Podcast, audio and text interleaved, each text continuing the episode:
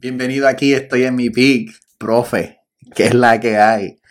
Aquí está el profe, eh, vamos a tener un pequeño NFL preview. Eh, no pude reunirme la semana pasada, estaba de viaje, pero ya estamos de vuelta. Harry va a estar con nosotros en el weekend, so vamos a hablar un poquito de NBA con una de las bombas que salió respecto a Golden State y que ya estipularon que cualquier jugador del equipo, excepto Steph Curry, está abierto para cambio. ¿Estoy sorprendido?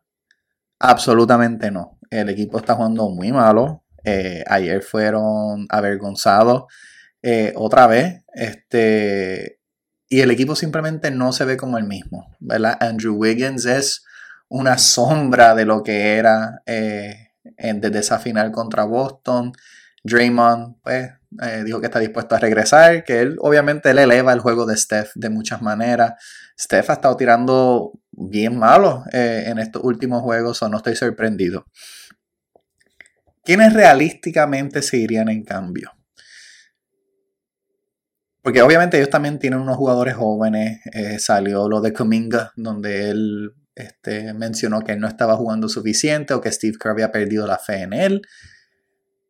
Y es que Kuminga, pues, cuando él está en cancha, él no es un tirador, ¿verdad?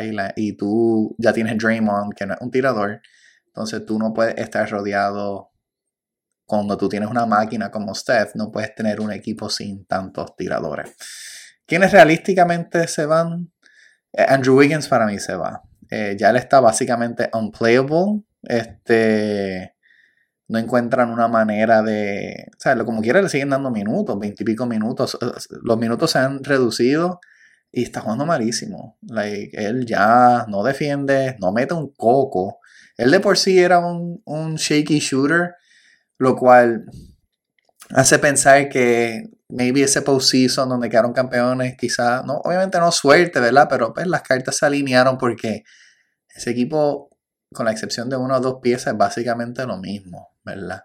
Eso para mí, Andrew Wiggins se va. Ahora, el problema, el valor de él, ¿dónde está? Realmente, ¿qué tú podrías obtener eh, por él? Se sigue rumorando que van a tratar de buscar a Pascal Siakam yo no sé cómo, lo harían, a menos que eh, simplemente estén dispuestos a dar a Moody, Cominga.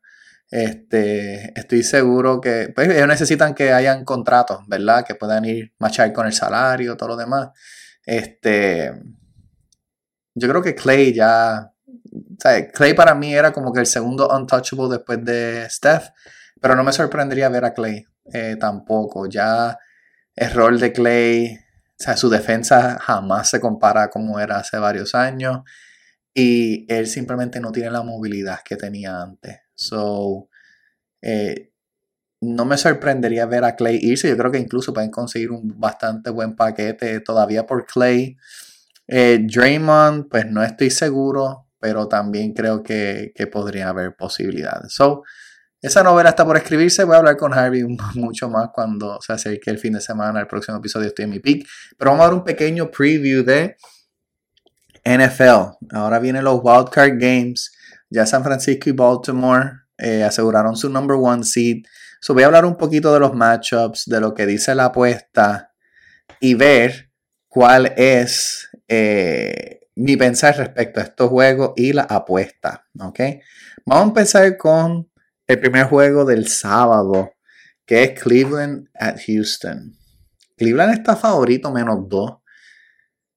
Y yo creo que le están dando un poquito de respeto porque pues está Stroud de vuelta este, en Houston y Houston tiene un crowd decente.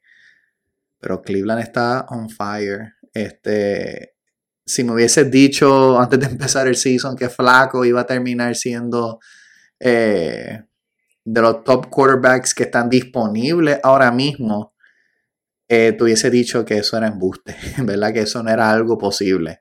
Pero Cleveland, la defensa está sólida, sólida. Está a menos 2 con el over en 44.5. Eh, yo veo Cleveland ganando este juego. Yo creo que Cleveland is the real deal. ¿Ok? El otro juego, lo cual me sorprende que está este, en Peacock. para. Si quieres ver Miami en, visitando Kansas City, tienes que tener Peacock para verlo.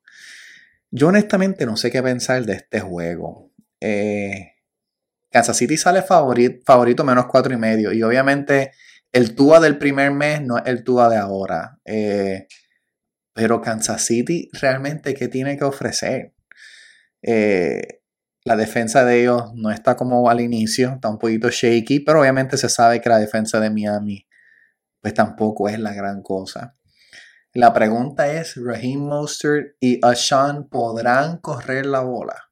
Ellos podrán tratar de imponerse desde el inicio para entonces dar espacio para esos big plays, ya que pues, eh, no se sabe si va a estar, creo que no va a estar este Jalen Waddle. entonces, si no está Waddle, no, no tiene ni números para él ahora mismo, pues Miami obviamente está apretado de Waddle estar seguro, yo creo que sería como un menos dos y medio. Eh, pero Waddle no va a estar, eso es menos arma. Pero no me atrevería a apostar a ninguno de los dos. Yo entiendo que Kansas City tiene el pedigree y todo lo demás, pero este no es el mismo equipo.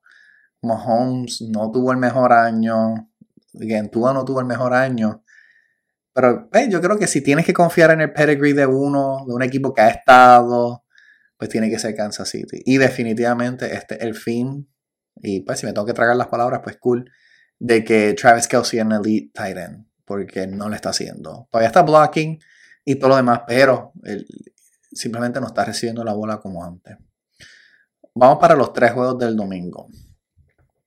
Pittsburgh en Buffalo. Mira, yo lo admito, yo tenía Buffalo fuera. Ganaron cinco juegos corridos y lograron meterse en la pelea contra un Pittsburgh que hasta ahora creo que no van a tener a TJ Watt y la línea está en menos 10.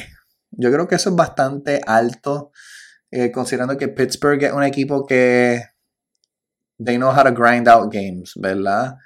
Eh, Rudolph va a estar tirando. Él, no ha jugado terrible, pero lo bueno es que han corrido la bola. Najee Harris Parece que encontró su mojo. Harvey lo llevaba diciendo, hay que votar a Matt Canada, hay que votar a Matt Canada y la ofensiva se ha visto mejor. Pero cuando está enfrentando a Buffalo, eh, yo lo veo bien difícil. Incluso tienen el over-under en 35 y medio. Se sabe que estas defensas van a llegar porque Buffalo también tiene una buena defensa. Pero lo veo bastante difícil para Pittsburgh. Now, vamos con Green Bay Dallas. Y este es el juego que me intriga bastante. Dallas está favorito menos 7 contra los Packers. Oye, Packers, yo dije que ellos iban a entrar a los playoffs, lograron entrar. El equipo más joven. Y si hay alguien que tuvo un mejor comienzo a fin, como que mejorando a través del año, fue Jordan Love.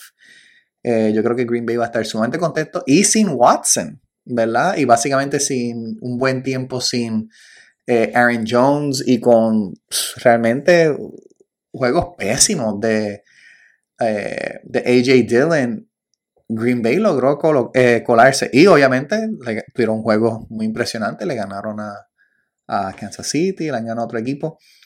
Está Dallas menos 7.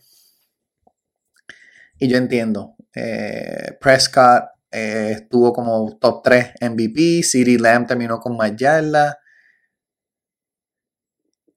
pero yo no me, yo no confío en Dallas contra, contra Green Bay. Yo creo que Dallas va a ganar, pero no estoy confiado. Me atrevería a tomar los puntos. Está más 7, para mí eso se ve bastante jugoso, porque Green Bay tienen esa juventud y ellos tienen esa gana, ¿verdad? So, yo creo, yo creo que si va a haber un upset, va a ser ese. Green Bay contra Dallas, apuntado. Rams at Lions si hay alguien que fue empeorando poco a poco, al final fue Detroit. Eh, y un equipo que fue mejorando, ¿verdad? Yo tenía que los Rams ni iban ni entrar, que posiblemente iban a terminar cambiando Cooper Cup, que sí esto, pero Puka y Kyron Williams, mira, hay que dársela a McVeigh. McVeigh sabe lo que está haciendo cuando él tiene pieza. Rams están visitando los Lions. Si hay alguien que conoce el juego de Jared Goff, es Sean McVeigh. Yo tengo los Rams ganando este juego. Incluso los Rams son mi sleeper para llegar al Super Bowl. Eh, Porque simplemente tienen el coach, tienen la ventaja del coach. Y en estos juegos se sabe que tú necesitas que el coach sepa lo que está haciendo, pueda diseñar jugadas. Y ellos tienen weapons. No es como que el año donde más weapons han tenido, pero el equipo se ve bien. Eso. yo me atrevería a tomar ese Rams más 3 cómodo, porque yo creo, estoy confiado que los Rams van a ganar ese juego contra los Lions y los Lions no tienen a la puerta. Y eso los va a afectar un montón. Playoff game lunes. Why? Tenemos Philadelphia en Tampa. Philly tuvo mejor récord, pero Tampa es un division winner. Si hay un equipo que yo me he quedado, what the hell, es con Filadelfia. Jalen Hurts tuvo un año bastante decente en cuestión de anotar y todo lo demás.